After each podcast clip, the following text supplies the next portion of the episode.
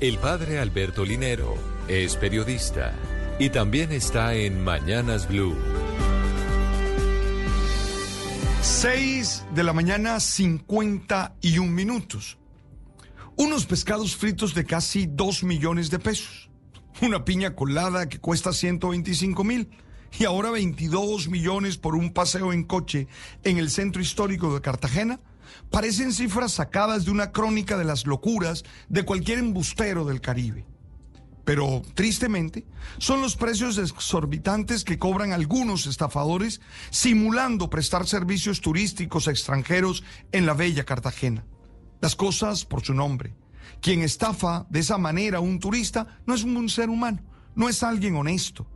A veces nosotros, por reírnos y entenderlo desde la lógica macondiana en la que vivimos, no ponemos los correctivos a estas prácticas que no pueden volver a ocurrir.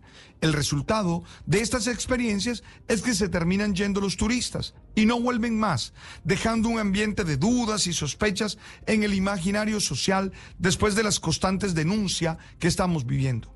Recordemos que actualmente el turismo en el Caribe es muy competitivo en todos los sentidos.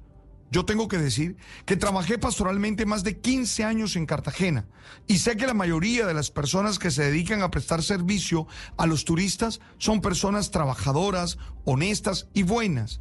Por eso creo que es necesario generar las sinergias adecuadas para expulsar a estos estafadores que lo hacen quedar mal a todos como siempre, la primera respuesta tiene que ver con una dinámica existencial en la que se requiere convicción personal para hacer lo correcto, para vivir desde los valores y no aprovecharse de nadie.